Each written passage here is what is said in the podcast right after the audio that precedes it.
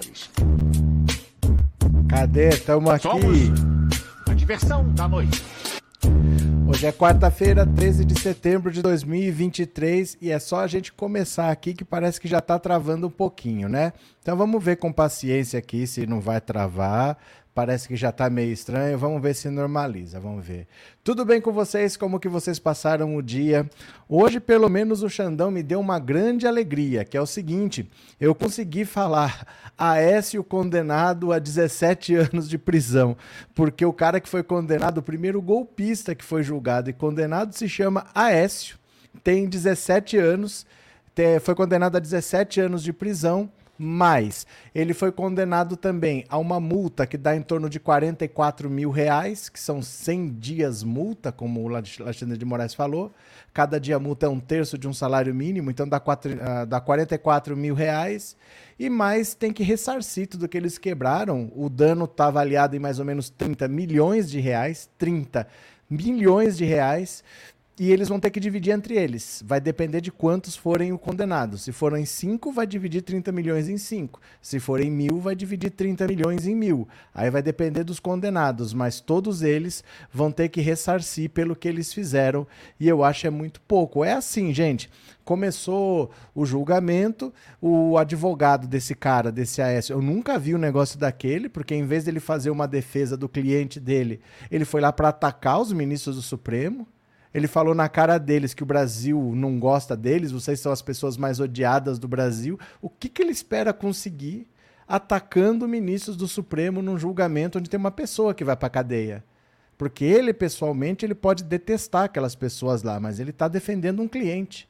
E ele, em vez de defender o cliente, ele saiu atacando os ministros do Supremo, para você ter uma ideia, né? O cara está muito enrolado, 17 anos, ele é bicho pequeno nessa história toda, é um dos que entrou, quebrou e foi condenado por golpe de Estado, tentativa de abolição violenta do Estado Democrático de Direito, organização criminosa, depredação de patrimônio público. Foram cinco crimes. O Cássio Nunes Marques divergiu condenou só por dois crimes, mas na maioria da votação a gente já sabe que deve ficar 9 a 2. O STF todo fechado de um lado e os dois bolsonaristas do outro, assim tem sido. Antes da entrada do Zanin estava sempre 8 a 2 tudo. Então, todo mundo deve seguir o voto do Alexandre de Moraes. E aí, veja a situação do Bolsonaro como se complica. Porque ele está vendo alguém que participou do golpe sendo condenado a 17 anos de prisão e ele que organizou tudo são quatro grupos, né? Tem os organizadores, os financiadores, os executores e os incitadores. Desse pessoal aí, é, os organizadores vão pegar as penas mais pesadas. O Alexandre de Moraes, para defender que esse AS fosse julgado no Supremo, ele falou: nesse grupo que executou isso tudo, tem deputados, tem senadores. E essas pessoas com foro estão levando o caso todo para ser julgado no Supremo. Por isso que ele está sendo julgado lá. Então o Bolsonaro já pode esperar uma pena altíssima para ele. Porque esse cara Écio, que é peixe pequeno, já pegou 17 anos. Não dá para você pegar um cara que está lá embaixo, que obedeceu, e ele pega 17 anos, e o cara que deu a ordem vão passar pano. Não tem como mais. Para passar pano para quem coordenou, você tem que passar pano para todo mundo que está abaixo, senão não é proporcional. Né? Alguém, alguém foi assassinado ali. Eu sou o mandante prende o cara que mandou. Ele é condenado a 20 anos. Eu que sou o mandante saio andando? Quer dizer, eu posso mandar matar quem eu quiser, que é só que eu não respondo? Então a situação para ele vai se complicando. e pensar que o Bolsonaro vai fugir, vai fugir para onde? Que ele está sendo investigado nos Estados Unidos também. O Bolsonaro, para vocês terem uma ideia, a, o FBI está em colaboração com a Polícia Federal. Essa operação Lesa Pátria é uma colaboração entre a Polícia Federal Brasileira e o FBI americano.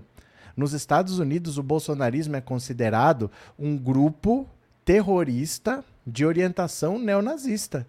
É assim que eles estão sendo eh, investigados lá. O Bolsonaro é investigado como uma pessoa que pode ter cometido crime de terrorismo doméstico, porque depois do 11 de setembro, eles criaram esse crime lá de terrorismo doméstico, que é você usar da força para obrigar uma autoridade a fazer o que você quer.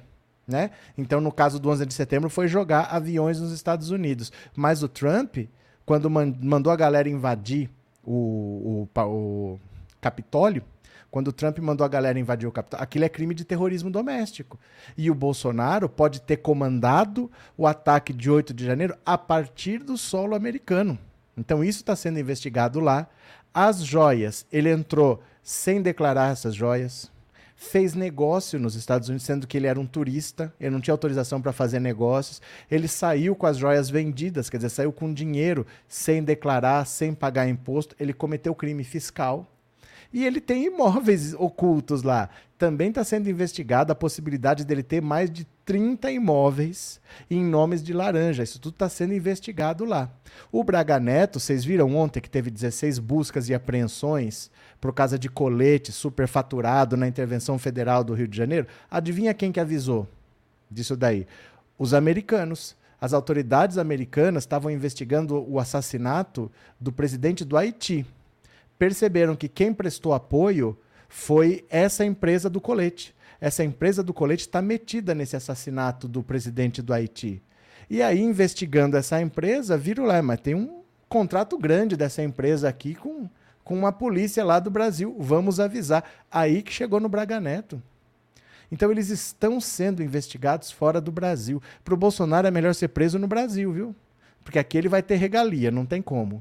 Aqui ele vai ter regalia. Ele conhece, ele tem influência. Se ele for preso nos Estados Unidos, é aquele negócio: visita é por vidro, só fala pelo telefone, não tem contato, uma cela que você fica olhando para a parede, 30 anos, não tem conversa. Se ele for preso lá, dependendo do que ele fez, prisão perpétua, pena de morte, lá a coisa não é brincadeira. Então ele vai fugir, ele vai para algum lugar, os Estados Unidos, se quiser prender, vai lá e prende. A melhor coisa para ele é ficar aqui e o recado hoje foi pesadíssimo. Um executor pegou 17 anos de prisão, os outros ainda vão votar, o julgamento termina amanhã, mas o recado é duríssimo. É duríssimo se ele está achando que vai ficar por isso mesmo, só vai votar do lado deles o Cássio Nunes Marques e o André Mendonça. Eu acho é muito pouco. Eu acho é muito pouco. Agora a casa caiu de vez. Agora a casa caiu porque começaram os julgamentos. Agora a fila está andando. A fila está andando e vai ser lindo. Os outros julgamentos vão são só quatro que vão ser assim, em plenário físico, com um advogado falando, vão ser só quatro, que é para servir de exemplo. Que é para dar o recado de que a punição vai ser pesada. Os outros vão ser em plenário virtual. plenário virtual é um sistema onde fica aberto para você votar por uma semana.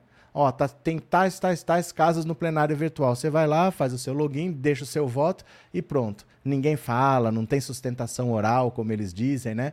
E aí em uma semana já sai a pena, vão ser tudo julgado assim. Então a fila vai andar bastante rápido e vai chegar nos, execu nos executores já está, nos organizadores, nos financiadores e nos incitadores. O, mo o não estava sendo ameaçado de prisão porque ele fala bobagem. Ele está incluído nos inquéritos como um dos incitadores, aquele povo que ficou nas redes sociais fazendo com que o clima fosse esse que levasse para uma tentativa de golpe de Estado. Então essa galera tá ferrada, a porta da cadeia está aberta só para entrar.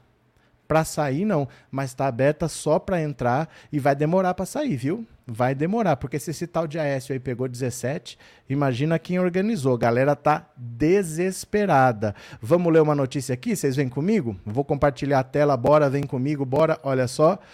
Xandão vota pela condenação a 17 anos de prisão do primeiro réu dos atos golpistas de 8 de janeiro. O Cássio Nunes Marques é o passador de pano oficial de Vergil. Olha só. O ministro Alexandre de Moraes, relator das ações que apuram os atos golpistas de 8 de janeiro no STF, votou pela condenação do primeiro réu, Aécio Lúcio Costa Pereira. A condenação é por 17 anos de prisão, sendo 15 anos e meio de reclusão e um ano e meio de detenção, regime aberto, que é cumprido depois. Moraes votou pela condenação pelos crimes de abolição do Estado Democrático de Direito, dano qualificado, golpe de Estado, deterioração do patrimônio tombado, associação criminosa. O ministro Cássio Conká é, segundo a votar, se manifestou pela condenação do réu por dano qualificado e deterioração de patrimônio público. A pena proposta foi de dois anos e meio de prisão. Para o Cássio Nunes Marques, esse cara aí, ele só tacou uma pedra numa estátua. Ele só tacou uma pedra num vidro. Pronto, foi só isso. Ele tava passando, falou assim: ah, pede o feio, vou tacar uma pedra e saiu correndo. Foi isso que aconteceu para o Cássio Nunes Marques. Né? É, Nunes, no entanto, considerou que não é o caso de se condenar por associação criminosa, golpe de Estado e abolição violenta do Estado Democrático de Direito. O grupo Cadê? Não, aqui acabou. No início do voto, o relator ressaltou a gravidade dos ataques que culminaram na invasão da sede dos três poderes em Brasília. Segundo Moraes, o negacionismo obscuro faz com que os absolvidos e advogados tentem minimizar os atos golpistas. Ó, olha o Xandão. Xandão está demais. Às vezes, o terraplanismo e o negacionismo obscuro de algumas pessoas faz parecer que no dia 8 de janeiro tivemos um domingo no parque. Então as pessoas vieram, as pessoas pegaram um ticket, pegaram uma fila. Agora vamos invadir o Supremo. Vamos quebrar uma coisinha aqui. Vamos invadir o Senado. Agora vamos invadir o Palácio do Planalto como se fosse possível. Agora vamos orar na cadeira do presidente do Senado. É tão ridículo ouvir isso. Moraes afirmou ainda que não há liberdade de expressão que permita atentar contra a democracia.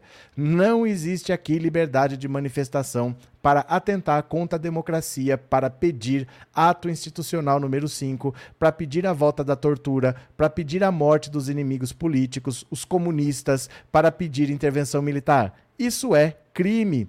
O ministro também defendeu a competência do Supremo para julgar a ação e disse que o plenário já tem 1.345 acórdãos reconhecendo a competência da corte para o processamento e julgamento dessa questão. Moraes mostrou que os crimes de 8 de janeiro são multitudinários, também conhecidos como crimes de multidão. Ou seja, são cometidos por um grupo em que cada pessoa vai influenciando a outra. Nesse contexto, segundo o ministro, não é preciso descrever cada conduta individual. O que torna um crime coletivo, o crime multitudinário, é o fato de, em virtude do número de pessoas, você não tem necessidade de descrever que o sujeito A quebrou a cadeira do ministro Alexandre, o sujeito B quebrou a cadeira do ministro Faquim, o sujeito C quebrou o armário do ministro Cristiano Zanin. Não, a turba criminosa destruiu o patrimônio do Supremo Tribunal Federal.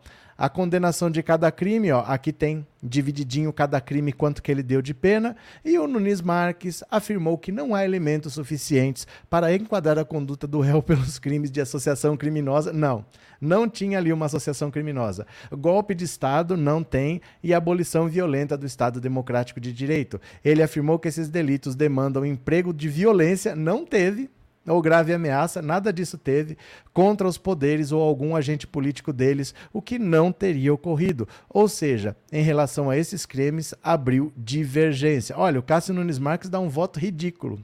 Sabe por quê? Porque eles se apegam num. Eles se apegam, vamos dizer assim, numa desculpa que, que é, é até infantil. Eles falam, mas não teve golpe. Não teve golpe nenhum. Então não aconteceu nada. O crime não é golpe de Estado. O crime é tentativa de golpe, porque se você tentar, você cometer um crime, você vai ser punido. Se você conseguir, não dá para fazer nada com você, porque você conseguiu. Você tomou o poder. Então como é que eu vou punir um cara que tomou o poder?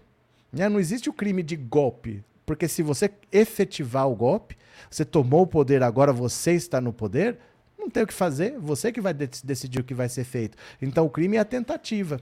Ele está sendo punido exatamente porque não aconteceu. Se tivesse acontecido, não tinha o que fazer. Né? Deixa eu agradecer a Regina. Regina, obrigado pelo super sticker, obrigado por ser membro.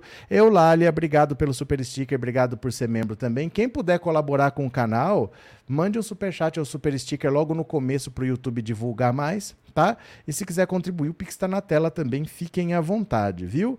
Tânia, mas que notícia boa, o primeiro 17 anos, os próximos 22 anos, boa noite. É, pro Bolsonaro a notícia é muito ruim, porque ele se é peixe pequeno, já pegou 17. Quem tá para cima vai pegar mais. Ali, o Xandão deu tudo assim, a pena na metade. Nada ele deu pena máxima. Dava para ser o dobro tranquilamente. Dava para ser o dobro. Foi tudo da metade para baixo que ele deu. E deu já 17 anos. Bolsonaro vai pegar uns 30 anos de prisão. Eu acho é pouco, viu? Cadê? Bozorato.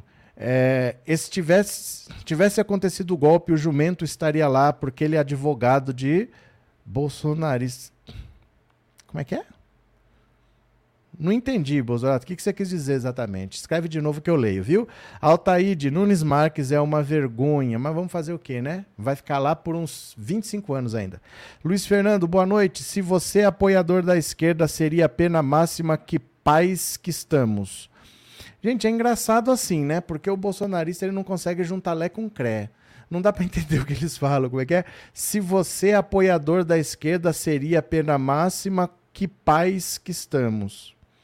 Eu não entendi nada, tá? Eu não entendi nada, mas foi uma boa tentativa. Não sei, não sei nem o que dizer.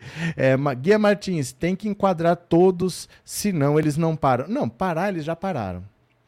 Parar eles já pararam. Não tem mais manifestação em lugar nenhum.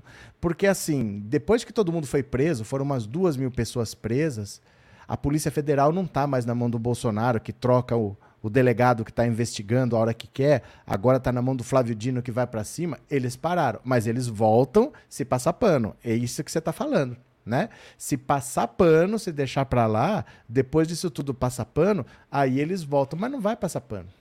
Por que passaria pano? O STF só não foi destruído porque eles não conseguiram, eles queriam pôr fogo no prédio. Eles queriam derrubar o prédio. E se tivesse ministro lá, eles matavam. Então por que que você é ministro, vai falar: "Ah, Vai para casa, tá tudo bem. Se, se, esses caras aí, ó, encontrar um deles, vai para cima. Na, na, lá em Roma, deram uns tapas no filho do Alexandre de Moraes. Mas se esse pessoal tiver armado, o que, que eles podem fazer? Né?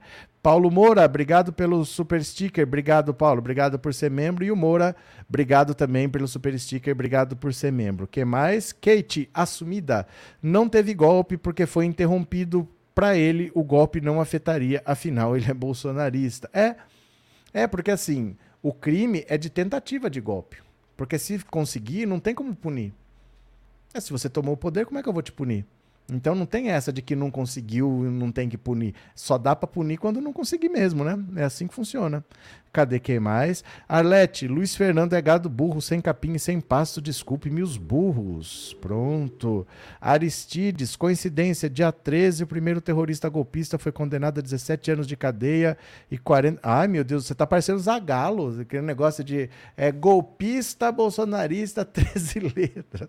Tá parecendo Zagalo, Aristides? Joseildo, enquanto isso, sai pesquisa, o Lula tá bem avaliado em todas as regiões do país. Mas, Joseildo, o Lula não tem como ser mal avaliado. Porque o Bolsonaro não trabalhou quatro anos. O Bolsonaro passeou de jet ski e fez motociata. Então, quando você sai do zero, só de você trabalhar, você já seria bem avaliado, qualquer um. Só de fazer qualquer coisa. Só que o Lula tem experiência. O Lula trouxe a Simone Tebet, trouxe o Alckmin, formou uma equipe com Flávio Dino, com Fernando Haddad, tá dando resultado. A gasolina baixou. A gasolina que o Bolsonaro disse que era culpa da guerra da Ucrânia, que era culpa dos governadores porque tinha ICMS, o STF não deixava ele trabalhar. A guerra da Ucrânia não acabou, o ICMS está sendo cobrado e a gasolina baixou. Então as pessoas veem que um governo que trabalha é diferente de um governo vagabundo como a gente tinha, né? Não tem como ele ser mal avaliado. O Bolsonaro foi tão ruim e o Lula é tão melhor do que o Bolsonaro que não tem como ele ser mal avaliado, né? TecBR, a imprensa sabe desde antes que Lula seria bem avaliado, por isso desespero. É, tudo estudo, no final das contas, tudo o que aconteceu vai servir de lição para quem quiser se meter a besta com a nossa democracia. E eu digo mais, os militares estão tão enrolados que é a chance de fazer uma limpa. Porque agora até os americanos estão avisando das falcatruas. Esse Braga Neto está entupido até a orelha de corrupção. Esse Braga Neto vai se ferrar. E eu acho é pouco. Jorge, boa noite. Eu acho é muito pouco. Tinha que ser a pena máxima. Mas não é assim que funciona, Jorge. Não é todo mundo pena máxima. Sabe por quê? Porque fica igual. Aí o peãozinho fica igual ao Bolsonaro. Não pode ser assim. Se você der pena máxima pro cara de baixo, a hora que chegar no Bolsonaro você não tem o que falar. Então tem que ser gradual mesmo, conforme teve mais participação e pegando mais pena. É assim que funciona, tá certinho. O voto do Alexandre de Moraes foi perfeito. Você não tem noção do que é 17 anos de prisão, viu? 17 anos de prisão não é pouco não. Bora para mais uma, bora para mais uma. Olha só, TSE tem maioria de votos contrários ao Deltan Dinheirol, que tenta recurso para reaver o mandato de deputado. Esse, esse aqui, Dá até dó de tão tonto que é o Deltan Dinheirol. Ele tá achando que vai recuperar o mandato. O Tribunal Superior Eleitoral votou, formou maioria de votos para rejeitar o recurso apresentado pelo ex-deputado Deltan Dinheirol contra a decisão que cassou o seu mandato em maio. Até o momento votaram os ministros Benedito Gonçalves, que é o relator, Xandão, Carmen Lúcia e André Ramos Tavares. São só sete ministros e quatro já votaram contra. O julgamento ocorre no plenário virtual e vai até quinta-feira. Ainda devem votar Cássio Nunes Marques, Raul Araújo e Floriano de Azevedo Marques. A decisão que indeferiu o registro de candidatura do Dinheirol em maio foi tomada por unanimidade todos os ministros seguiram a posição de Benedito Gonçalves, que considerou o ex-procurador da Lava Jato, pediu exoneração do cargo para evitar uma eventual punição administrativa que poderia torná-lo inelegível. A decisão foi baseada na lei da ficha limpa. Então, olha, se o Dinheirol está achando que vai recuperar o mandato, ele é muito ingênuo já era, a decisão foi dada por unanimidade, ele tem que recorrer no próprio TSE, que vai dar outra unanimidade dele, já está indo para 14 a 0, né? Ele conseguiu sair do 7 a 0 para 14 a 0. Que beleza!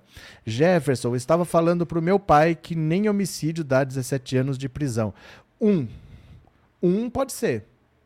Um pode ser que não dê 17 anos, mas são cinco crimes. Eles não cometeram um crime. Eles cometeram é, golpe de Estado. É, como é que é? é? Como é que é? No negócio violento do Estado Democrático de Direito. Vamos ler aqui, ó. Abolição, lembrei a palavra. É golpe de Estado, abolição violenta do Estado Democrático de Direito, organização criminosa, depredação de patrimônio tombado, dano qualificado. São cinco crimes, não é um. Não é um, são cinco crimes, Jefferson. Aí que tá, né? Guia Martins, obrigado pelo super sticker e obrigado por ser membro. Guia, muito obrigado. Quem mais está por aqui? Abolição, é isso, Arlete, essa palavra que eu tinha esquecido. Abolição violenta do Estado Democrático de Direito. Jane, esses comentários confusos sem coerência parecem propositais para bagunçar com a sua live. Não, eles são lesos mesmo. Eles são lesos mesmo. Você vê umas coisas assim que você fala, meu Deus do céu. Porque assim, eu acho que todo mundo tem o direito de se expressar.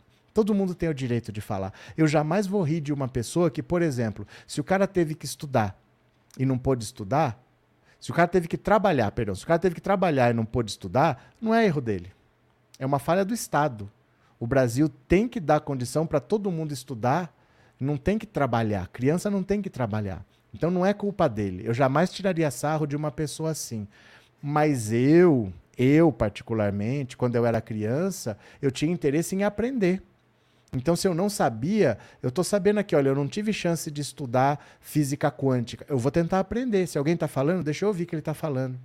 Aí outro dia eu vou ouvir outra pessoa falando, e aí eu vou juntando na minha cabeça aquelas informações. Eu não vou chegar apontando o dedo, você não sabe nada, não sei o quê. É um monte de gente que não sabe nada e que quer dar palpite. Não tem problema a pessoa se expressar, mas se ela não sabe, beleza, aprende. Todo mundo aprendeu um dia. E eles não têm a humildade para aprender. Eles saem falando que é que é não sei o quê, que eles aprenderam no zap zap da Tirilica. Esse é o problema, né? Cadê vocês aqui? É, Eldo, com limite 30 de prisão, o detento, depois de cumpri-lo, sai sem condições de ressocialização. Ele se torna geralmente um cadáver ambulante. 40. 40. O Bolsonaro, no governo dele, aumentou o máximo de 30 para 40. Tá naquele pacote anticrime lá. Não são mais 30, é 40, viu?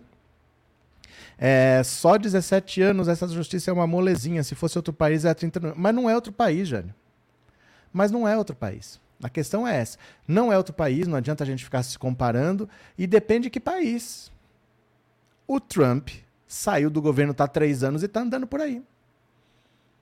Nos Estados Unidos não existe ficar inelegível. Se o Trump for condenado e preso, preso ele pode ser candidato. E daí? E daí ninguém sabe, porque nunca aconteceu. Mas a possibilidade existe, mesmo sendo preso, não existe ficha suja nos Estados Unidos. Então depende dessas histórias que em qualquer país, em qualquer outro país, não é assim. O Trump está solto por aí. O Bolsonaro em quatro meses já estava inelegível.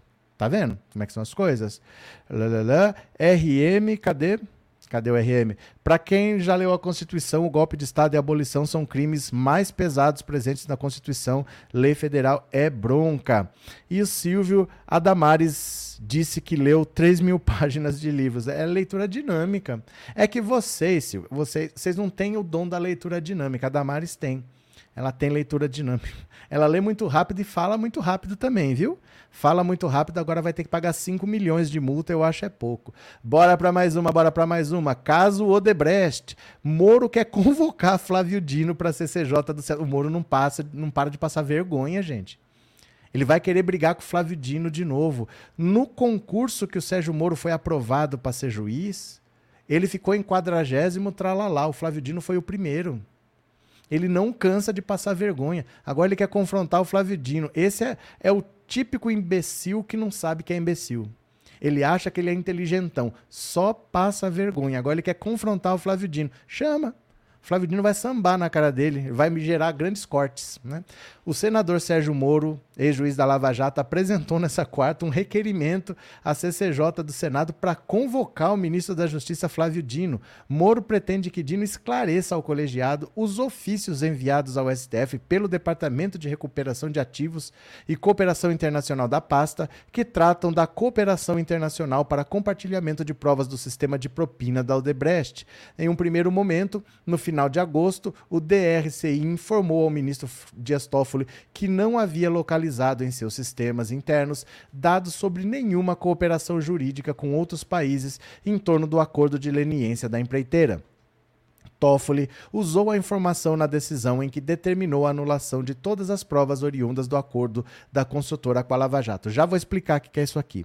Nessa terça, como revelou Veja, o órgão do Ministério da Justiça enviou a Toffoli uma nova comunicação em que informa ter encontrado um procedimento interno por meio do qual intermediou o compartilhamento de provas da Odebrecht entre a Suíça e a PGR. A cooperação se deu para acesso de uma cópia integral do sistema Drozes, um dos que a Odebrecht usava para gerir o seu departamento de propinas ao lado do MyWebDay. Moro classifica a primeira comunicação como informações inverídicas e falsas. Eu vou explicar o que é isso aqui. Quantas pontas? Em sua conta no Twitter, após a divulgação do pedido de Moro, Flávio Dino rebateu e afirmou que quem deve esclarações é o ex-juiz declarado suspeito e incompetente pelo STF. Sobre informações prestadas ao STF, o citado senhor devia lembrar que isso sequer tramita pelo gabinete do ministro da Justiça. Tudo encontra-se devidamente exposto ao ministro relator do STF, que vai apreciar os fatos. Que o ex-juiz explique lá como utilizaram em 2016 provas que só foram objetos de procedimento formal em 2017. Boa sorte e boa viagem. Vixe, vixe, eu vou explicar para vocês. O que acontece é o seguinte: o Sérgio Moro e o Dallagnol, como você trabalha procurando dinheiro das pessoas no mundo. Então, por exemplo, eles acharam dinheiro do Eduardo Cunha, 5 milhões de dólares, num banco da Suíça por isso que o Eduardo Cunha foi preso. Eles acharam dinheiro lá. Como é que você faz? Você faz uma cooperação internacional, tem maneira de fazer isso, tem a maneira legal. Você colabora com o Ministério Público da Suíça e eles investigam lá. E diz se em algum banco tem alguma conta que possa ser relacionada à pessoa que você quer. Você pode fazer isso com Suíça, Estados Unidos, Itália, Alemanha. Você pode fazer. Mas o que, que eles faziam? Como eles faziam isso sempre, quando eles queriam chantagear alguém, olha só o que eles faziam. Eles queriam chantagear alguém, eles não queriam punir o corrupto. Eles queriam tirar dinheiro do corrupto. Eles faziam assim: ó, ô João, será que você não tem nada na Suíça, não? Será que se a gente procurar alguma coisa a gente não acha? E aí eles ligavam pro cara de lá sem seguir as vias oficiais e falava: vê o que, que você acha por aí. E chegava pro cara e falava: você quer ser preso? Porque a gente, ó, achou isso, achou isso, achou isso. Aí o cara fazia um acordo lá que ele contratava o escritório de advocacia da Rosângela Moro e pagava um caminhão de dinheiro. Essa é a denúncia do Tacla Duran. Era assim que era paga a propina. Não é dinheiro na mão, era contratando o escritório por uma fortuna. Era assim que era paga. E aí você não ia preso. Então eles achavam um corrupto, ao invés deles pegarem, fazer o caminho oficial, levarem as provas para a justiça e prender, eles iam por fora da justiça conseguiam lá com os amigos do Ministério Público ver aí o que, que você acha, usavam isso para chantagear o cara e enriqueciam, pegava dinheiro. Então o Ministério Público do Brasil está falando para o STF, ó, não achamos nenhuma informação de nenhuma cooperação internacional em 2016. Agora eles falaram que acharam, mas em 2017. Então é aquilo assim, a gente faz sem ser pelos meios legais, usa E depois a gente vê como é que a gente legaliza, como é que a gente faz um procedimento só para constar como se tivesse legal. O procedimento foi feito em 2017, mas os dados foram conseguidos em 2016. Por isso que o Toffoli anulou porque eles conseguiram dados fora das vias legais, conseguiram por debaixo dos panos e depois maquiaram, fizeram uma documentação só para constar em 2017 para poder usar na justiça. E o Sérgio Moro está querendo peitar agora o Flávio Dino com essa história. O Flávio Dino não tem nada a ver com isso. Mas o Moro vai passar vergonha mais uma vez, eu acho é pouco. Wallace, quem são eles para falar de corrupção, sendo que os corruptos são eles? Cadê Antônia? O marreco está correndo desesperado à espera de ser caçado. Está. Olha o marreco como tá aqui, ó. Tá correndo desesperado. Cadê o marreco?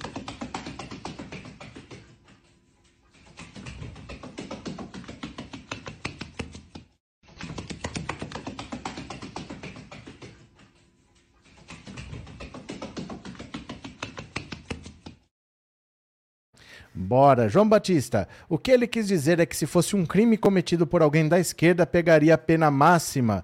Entendi. Entendi. Entendi. Se for isso, né?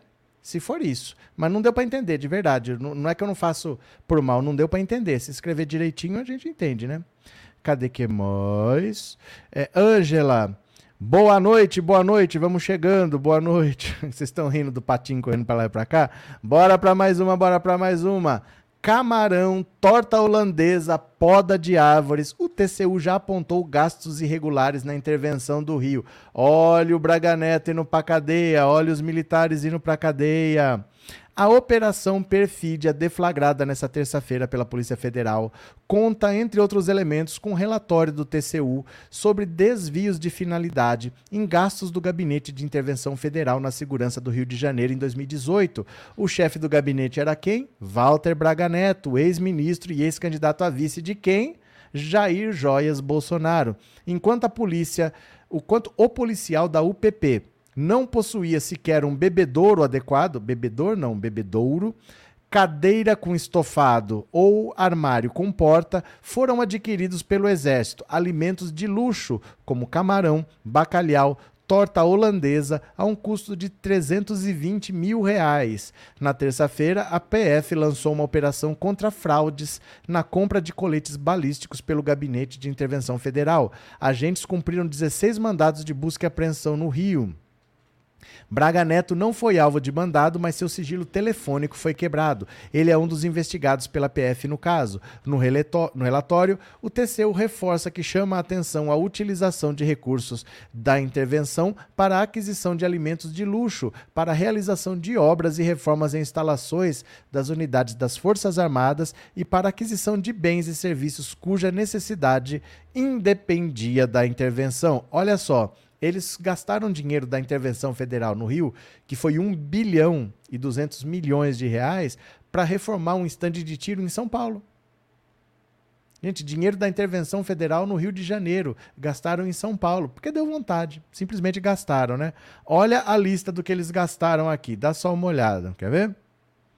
Deixa eu pegar aqui. Pronto, ampliou. Ó, gastaram, olha só, com camarão, R$ 43.554. Torta holandesa, 27 mil reais de torta holandesa. Bacalhau, 5 mil reais. Salgados diversos para coquetel, 11 mil reais. Aí o outro comando gastou mais 150 mil com camarão, 12 mil com vinho. Gente, esses militares bêbados, eles sóbrios só fazem besteira, imagina bêbados. O outro comando da companhia da região 19 mil com camarão, 5 mil com cajuzinho. Deixa o Caco saber que as Forças Armadas estão gastando dinheiro com cajuzinho. 21 mil com mel. Doce, doce como mel. É, cream cheese, 12 mil reais. Geleia de fruta, 6 mil reais. Presunto Parma, 4 mil reais. O TCU também cita 14 milhões de reais empenhados para comprar drones Hermes 900. Desse valor, metade, 6 milhões e 900, corresponderam a serviços que sequer foram entregues no ano de 2018. Ou seja, esses serviços milionários entregues em 2019 não foram utilizados para melhorar a segurança pública do Rio de Janeiro, mas para equipar as Forças Armadas com vistas à realização de atividades após o período da intervenção. Outro exemplo é o pagamento de 256,7 mil reais por 137 câmeras GoPro Segundo a corte, não houve tempo hábil para distribuição e utilização pelas tropas durante a intervenção.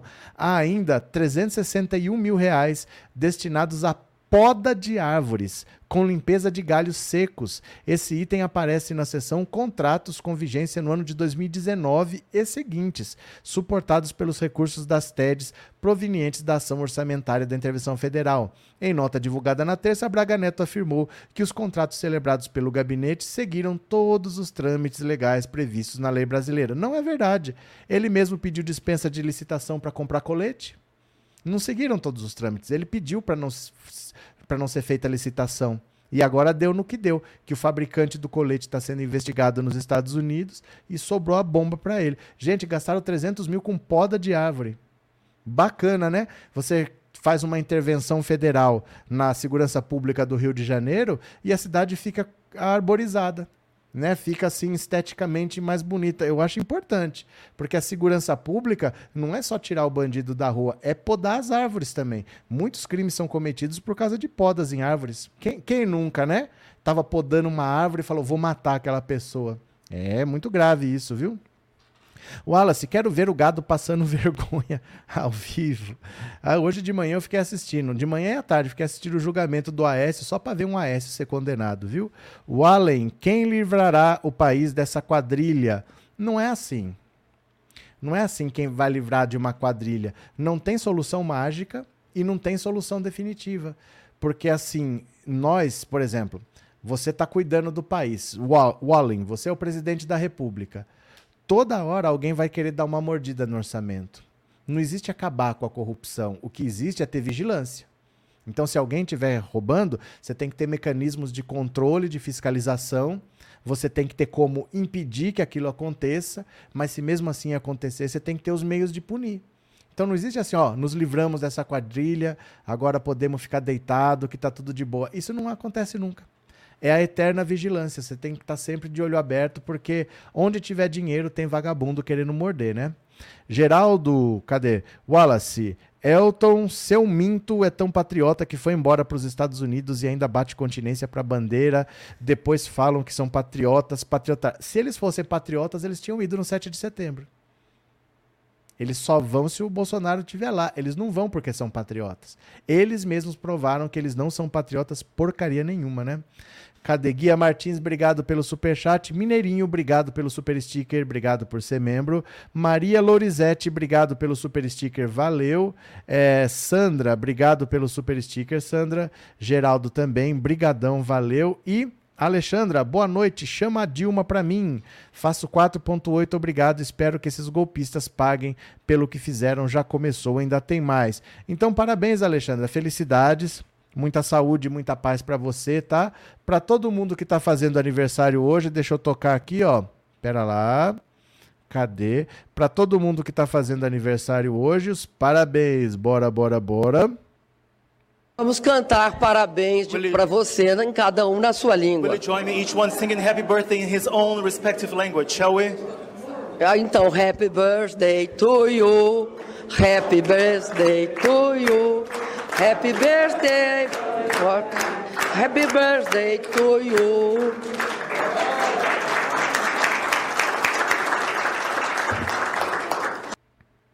Beleza? Então, olha só. É, vamos aqui para mais uma notícia. Eu vou compartilhar a tela, vem aqui comigo, porque essa é aquela. Você está procurando um precipício, depois que encontrar e cair, não reclama. Olha só. Pesquisa Argentina no segundo turno. Milei, 54%, Sérgio Massa, 31%. Eu falei para vocês, se ele for pro segundo turno com esse Sérgio Massa, o cara é o ministro da, da economia da Argentina. O povo tá revoltado com a economia. Qual é a chance desse cara ganhar? Vamos ver, mas se eles votarem nesse velho da van aqui, ó, nesse Milei, quero ver se a Argentina resiste. Javier Milei será eleito presidente da Argentina? É difícil para muitos setores sequer enunciar essas palavras, mas os indícios estão aí para todo mundo ver. Uma das pesquisas mais recentes mostra a anar que o anarcocapitalista teria 54% dos votos se fosse ao segundo turno contra Sérgio Massa, a quem toda a máquina peronista, apesar do corpo mole de muitos companheiros, só daria 31%. Contra Patrícia Bullrich, a diferença seria menor. 36 a 29, com uma grande quantidade de indecisos, 35%. Ou seja, a candidata do Juntos pela Mudança teria mais chances do que o atual ministro da Economia. Óbvio. Eu não sei quem que lançou o ministro da Economia para presidente.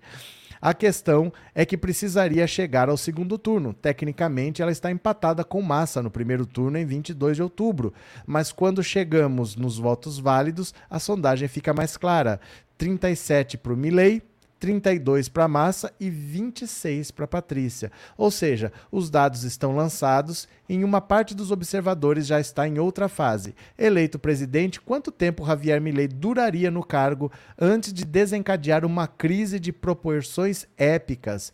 Analistas argentinos estão prevendo uma espécie de versão ultra turbinada do que foi o governo do Collor sem base no Congresso, com propostas altamente personalistas e radicais e um discurso inevitavelmente decepcionante contra os marajás, substituídos pela palavra casta no caso de Milley todo mundo sabe como terminou. Javier Milei é um risco para a democracia argentina, decretou a Economist, depois de uma longa entrevista em que a revista detectou o viés autoritário num candidato que, pelas opiniões ultraliberais, deveria ser o oposto exato disso.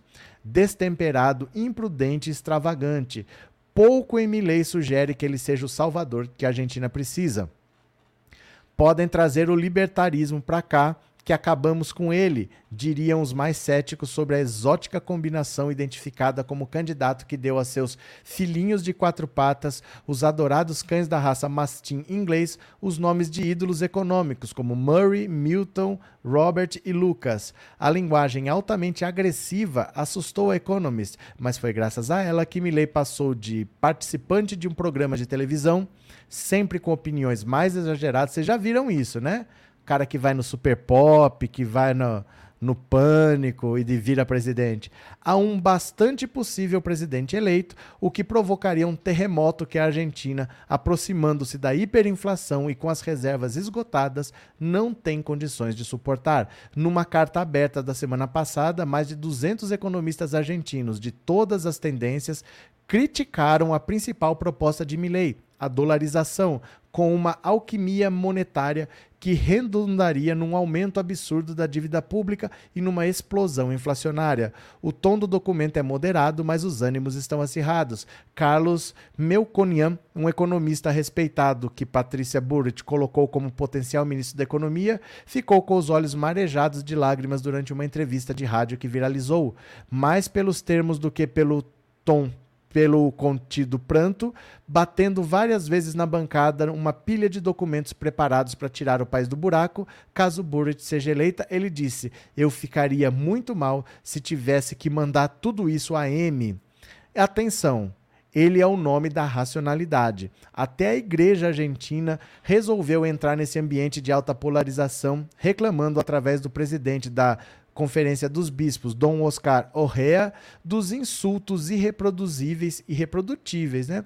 dirigidos por Milei ao Papa Francisco, um personagem nefasto e representante do, do maligno na Terra. Foram as palavras exatas pronunciadas há dois anos e desenterradas agora por interesse político padres militantes e padres kirchneristas, é claro que existe isso na Argentina, fizeram missas e outros atos de desagravo ao Papa argentino, provocaram repúdio dos que são dos que não se sintonizam com as opções atuais, com as posições atuais da igreja. O Papa peronista não é nada popular nesse aspecto da opinião pública, principalmente depois que nomeou dois nomes altamente identificados com o kirchnerismo para posições da, em instituições da igreja, mas é difícil discordar da análise do bispo Orreia sobre o clima de autodestruição e o desejo de que tudo exploda para cair no vazio, como uma doença social que anula todos os horizontes e projetos de futuro. Olha o que vai acontecer.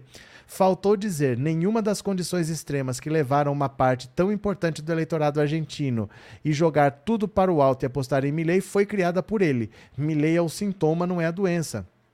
Estamos diante de uma mudança de mentalidade e de sensibilidade nos setores mais castigados da população, escreveu Carlo Pagni no La Nación sobre a guinada no eleitorado que está impulsionando Milley, principalmente entre os pobres, mas não os indigentes e a classe média baixa. É gente que escuta porque fala de escola austríaca, porque defende o mercado quase que como uma religião, porque cita livros de autores quase filosóficos? Provavelmente não. Talvez vote nele porque vê como tem raiva de tudo como eu, ou que quer per fogo em tudo como eu, ou põe a culpa por tudo na casta como eu, se Milley for eleito, tudo muda. Passará a contar com um insuportável grau de expectativa e nenhuma rede de segurança para o salto rumo ao desconhecido. Olha, o Brasil não quebrou na mão do Bolsonaro radical do Bolsonaro que entre o vírus e o povo ficou do lado do vírus, do Bolsonaro que queria deixar o Paulo Guedes fazer o que bem entendesse, fazendo as negociatas dele, porque o Brasil tem 300 bilhões de dólares de reservas internacionais.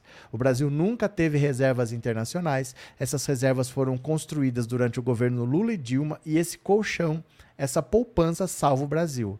O Guedes queimou 100 bilhões dessas reservas, mas a gente tinha reservas para queimar. A Argentina não tem nada. Então, se eles inventarem de fazer maluquice, já era. Eles não têm onde se segurar. Eles não têm um, uma poupança para isso. Sabe? Por exemplo, eu tenho 500 mil no banco. Aí eu resolvo comprar uma Mercedes. Custa 300 mil. Beleza. Se der alguma coisa, ó, eu não sabia que tinha isso, eu tenho 200 mil ainda. Eu tenho dinheiro para o IPVA, eu tenho dinheiro para o seguro. Se eu fizer uma besteira, eu tenho dinheiro para levar na concessionária. Eu tenho 200 mil guardado. Mas se eu tenho 500 mil e eu compro um carro de 500 mil, é na hora de pagar o IPVA eu não tenho dinheiro. Na hora de fazer seguro eu não tenho dinheiro. A hora que der um probleminha eu levo na concessionária eu não tenho dinheiro. A Argentina está nessa situação. Então vai num cara maluco desse? Bom, cada um sabe o que faz. O Brasil elegeu o Collor. O Brasil elegeu o Bolsonaro. Também não somos exemplo para nada, né? Pera lá. Ana, espero que os argentinos não venham beber que os brasileiros beberam por terem votado no Bolsonaro em 2018. 3D e companhia, todos falam que os argentinos são politizados. Entendam, a Inglaterra fez o Brexit, saiu da União Europeia. Vocês acham que os argentinos são mais politizados que os ingleses? Não é essa questão de ser politizado ou não. É a questão de que o país está ruim. Tá ventando aqui. Uh, a Argentina está muito ruim e o pobre o pobre é acostumado a sofrer. O pobre fica desempregado, depois ele arruma um emprego, melhora um pouco, depois piora. O pobre passa por crises sem muito desespero. A classe média não. A classe média se desespera. Se ela vê que ela vai virar pobre, ela desespera. E aí qualquer salvador da pátria serve. Se você falar qualquer absurdo, eles agarram nesse salvador da pátria. Então, a classe média ela é muito desesperada, ela entra em pânico muito fácil e vai atrás de qualquer milagreiro, né? Célia, obrigado pelo superchat. Célia, muito obrigado, viu? Antônio, boa noite, mas ainda faltam votos para decretar a prisão desse primeiro condenado. É assim? É. É, porque são 11 que tem que votar. Votaram dois só. Mas todo mundo tem acompanhado o relator. Todas as votações do golpe têm sido. Eram 10, né? Porque não tinha o Zanin. Era 8 a 2 8 a 2 Agora vai ser 9 a 2 só o, o Cássio Nunes Marques e o André Mendonça que votam diferente. São bolsonaristas, mas não tem chance de, de reverter. Não vai ter dúvida. Todos vão ser condenados. Isso aí não vai ter dúvida, não. Abraço, Antônio. Cadê? É, Paulo Gonçalves, boa noite. No caso da tal Damares que está falando sobre os crimes, ela pode ser caçada sim ou não? Não é uma ação criminal, é uma ação civil. É uma ação civil. Estão pedindo uma indenização por danos morais, mas não é um crime. É uma ação civil, não é uma ação criminal. Então, não, por causa disso, não. Pode ser por outras coisas, né? Antônia, se esse Milley ganhar, vai ser muito difícil a Argentina se relacionar com o governo Lula. Problema deles. Quem que está em crise? Quem é que está com a corda no pescoço? O Lula está tentando jogar um colete salva-vidas. O Lula quis que o, o FMI fizesse um empréstimo para a Argentina. O FMI falou que não ia fazer. Ele pediu para o Banco dos BRICS fazer um empréstimo. O Banco dos BRICS, a Dilma, falou: só posso emprestar para país membro. Aí o Lula conseguiu colocar a Argentina como país membro para poder receber o um empréstimo do Banco dos BRICS. Agora o Milei está falando: se eu for eleito, eu saio dos BRICS. Quem perde não é Brasil, não é Rússia, não é Índia, não é China, não é África do Sul. Se ele quiser sair, ele que saia. O que a gente vai fazer? Né? Agora, achar outro que vai fazer, que vai estender a mão como o Lula fez, eu quero ver. Porque o Lula não tem interesse que a Argentina quebre, porque a Argentina compra produtos industrializados do Brasil. A China compra soja. Soja tem um preço, produto industrializado tem outro. Mas vai achar outro para comprar, vai fazer o quê? Vai vender para outro. E a Argentina que se vire com o Milley depois, né? É assim que funciona. Arlete, fui escrever no Instagram, cadeia para Alexandre Garcia. Ela, ele disse que minha mensagem era de ódio, não entendi. Ah, agora tem disso. Dependendo do que você falar, você pode ter o perfil bloqueado. Agora tá assim. Qualquer coisa agora é discurso de ódio. Bora para mais uma aqui, bora para mais uma. O climão entre Mendonça e Silvio Almeida por doméstica mantida em trabalho escravo. Essa aqui é um absurdo o André Mendonça mandou devolver uma doméstica mantida em condição de escravidão para o patrão dela, que é desembargador. Olha isso aqui. O caso do desembargador de Santa Catarina, acusado de manter uma empregada doméstica surda em condições de trabalho análogas à escravidão, provocou um climão no STF entre o ministro André Mendonça e o ministro dos Direitos Humanos, Silvio Almeida. Na última sexta-feira, André Mendonça manteve uma decisão do STJ que havia autorizado o desembargador Jorge Luiz Borba, do Tribunal de Justiça de Santa Catarina, a ter contato com a empregada doméstica que teria sido mantida na sua casa em Florianópolis sob trabalho escravo depois da decisão do STJ, ela decidiu voltar a morar na casa do desembargador. Óbvio, o mundo dela é a casa do desembargador. 40 anos de trabalho escravo? 40 anos sem folga, sem feriado, sem horário para trabalhar, morando no trabalho, para onde que ela vai? Ela não sabe nem atravessar a rua sozinha. É claro que ela que voltou. Ela é dependente agora, né? De acordo com investigações do Ministério Público do Trabalho, Sônia Maria de Jesus vivia na casa do magistrado e de sua esposa há pelo menos 20 anos, sem receber salário, sem ter registro na carteira e submetida a trabalho forçado e a maus tratos. Às 16h52 da última sexta-feira, preocupado com a decisão do ministro do Supremo, Silvio Almeida mandou uma mensagem para o gabinete de André Mendonça com o assunto Decisão em habeas corpus, Sônia Maria de Jesus. Sabedor do compromisso de Vossa Excelência com os mandamentos constitucionais, sirvo-me do presente para demonstrar preocupação com o caso e suas repercussões para os direitos da senhora Sônia Maria de Jesus e para o respeito aos direitos humanos em geral, notadamente das pessoas com deficiência.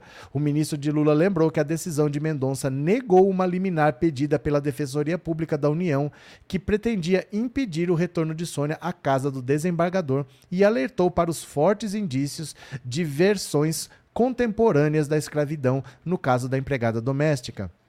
Mas em vez de responder ao e-mail, André Mendonça escancarou o mal-estar provocado pela mensagem e transformou a mensagem em petição, abrindo na prática um novo processo no STF para tratar do assunto e cobrando explicações de Silvio Almeida. Ele foi cobrar o Silvio Almeida na justiça. O ministro deu prazo de 24 horas para que Silvio Almeida explicasse ao Supremo os documentos dos quais dispõe que a atestam os fortes indícios apontados, informe quando e por quem tomou conhecimento desses fortes indícios, informe e apresente os documentos correspondentes aos atos que tem adotado na condição de ministro de Estado dos Direitos Humanos e Cidadania, para o fim de proteger os direitos e interesses de Sônia Maria de Jesus. Na prática, André Mendonça tentou tirar o foco de sua decisão individual e direcionar o caso para o ministro dos Direitos Humanos. Integrantes do governo Lula consideraram a ofensiva de Mendonça inusitada, desaforada e uma tentativa de intimidação já que não identificaram precedentes nesse sentido, de um e-mail de uma autoridade dar início à abertura de um processo no STF. Considerando que o ministro do Estado de Direitos Humanos e Cidadania, Sr. Silvio Almeida, afirma em seu e-mail ter conhecimento de fortes indícios de fortes indícios fortes de versões contemporâneas de escravidão, determina a notificação o mais expedita possível do senhor Silvio Almeida, escreveu André Mendonça. Em sua resposta de duas páginas e meia, enviada no mesmo dia, Silvio Almeida disse que a apuração em torno das condições de trabalho de Sônia corre em segredo de justiça e que não cabe ao Ministério dos Direitos Humanos conduzir a investigação para a elucidação de fatos, mas afirmou que o caso ganhou repercussão nacional e que é dever de sua pasta promover diálogo entre as esferas do Estado e da sociedade civil em prol dos direitos humanos, notadamente das pessoas com deficiência. O ministro de Lula disse ainda que viajou a Santa Catarina em 1 de agosto, quando se encontrou com a própria vítima na sede do Ministério Público do Trabalho de Florianópolis, além de auditores fiscais do trabalho e com diversas pessoas que cuidaram dela após a operação. Neste encontro, foram verificados fortes indícios de que a senhora Sônia teve seus direitos violados, entre eles o direito à educação, direito de todos e dever do Estado e da família, segundo o artigo 205 da Constituição Federal, ao trabalho livre, justo e remunerado previsto no artigo 23 da Declaração Universal dos Direitos Humanos, respondeu o ministro dos Direitos Humanos André Mendonça. Almeida frisou que a Secretaria Nacional de Direitos da Pessoa com Deficiência, vinculada à sua pasta, vem mantendo contato com a DPU e com o Ministério Público do Trabalho, instituições essas que são, sim, competentes para tomar as providências investigativas e judiciais sobre o caso.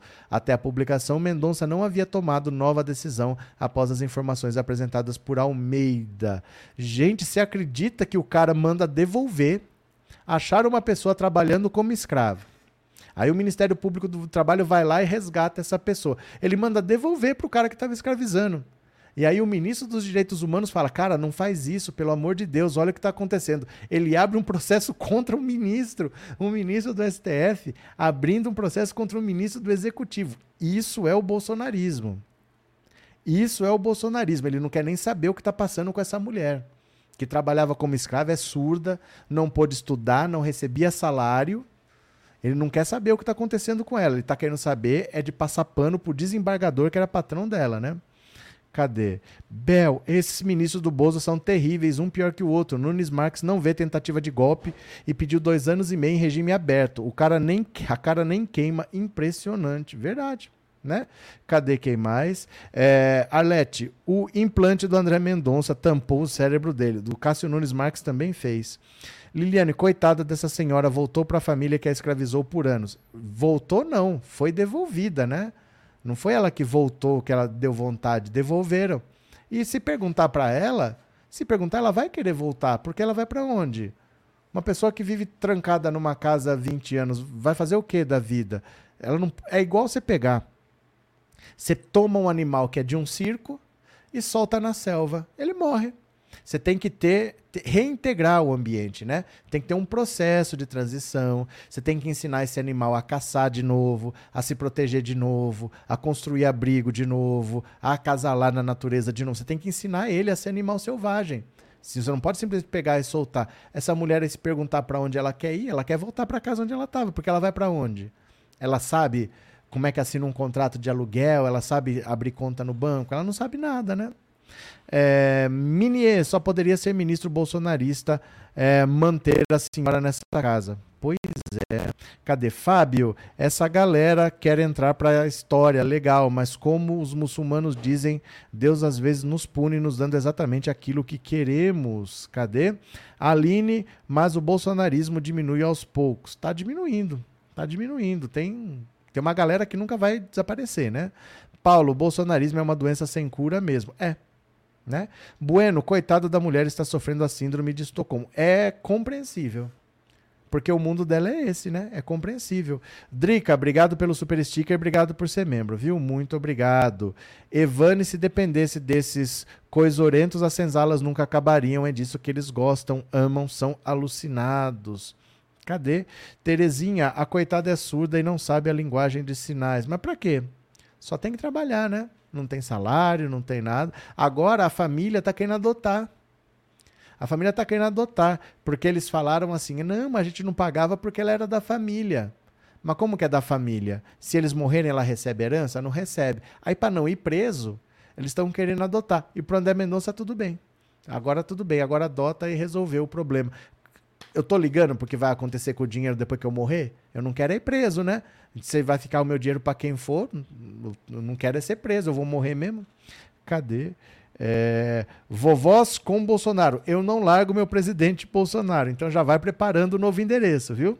Já vai preparando o novo endereço. Viviane, essa de devolver a mulher ao dono me dói a alma. Isso já, a ordem já saiu. A ordem já saiu, que é para devolver para o desembargador. Só que agora o Silvio Almeida foi questionar e ele abriu um processo contra o Silvio Almeida. Olha, tem gente que eu vou falar, viu? Cadê? É, ele quer adotar, a família quer adotar ela. Minier, a família conversa fiada. Que aconteceu? A, a Delmárcia, se essa moda pega, a Lei Áurea não servirá para mais nada. Ah, eles fazem uma mini reforma trabalhista lá e extinguem a Lei Áurea. É isso que pode acontecer. Meu povo, eu vou parando por aqui, mas eu volto às 21 horas, viu? Às 21 horas a gente tem que falar da delação do Mauro Cid, porque todos os filhos do Bolsonaro vão estar na delação do Mauro Cid. Vai todo mundo para a cadeia, o mais envolvido, Flávio Bolsonaro. Então volta aqui para a gente conversar, conversar, porque o bicho tá pegando e eu acho é muito pouco. A live vai aparecer aí na tela, no seu vídeo, você já ativa o lembrete, pode ser? Você dá um cliquezinho aí? Então bora, bora, bora, beijo, beijo, beijo. 21 horas eu volto, tem outra live. Já foi, meu povo? Beijo, tchau.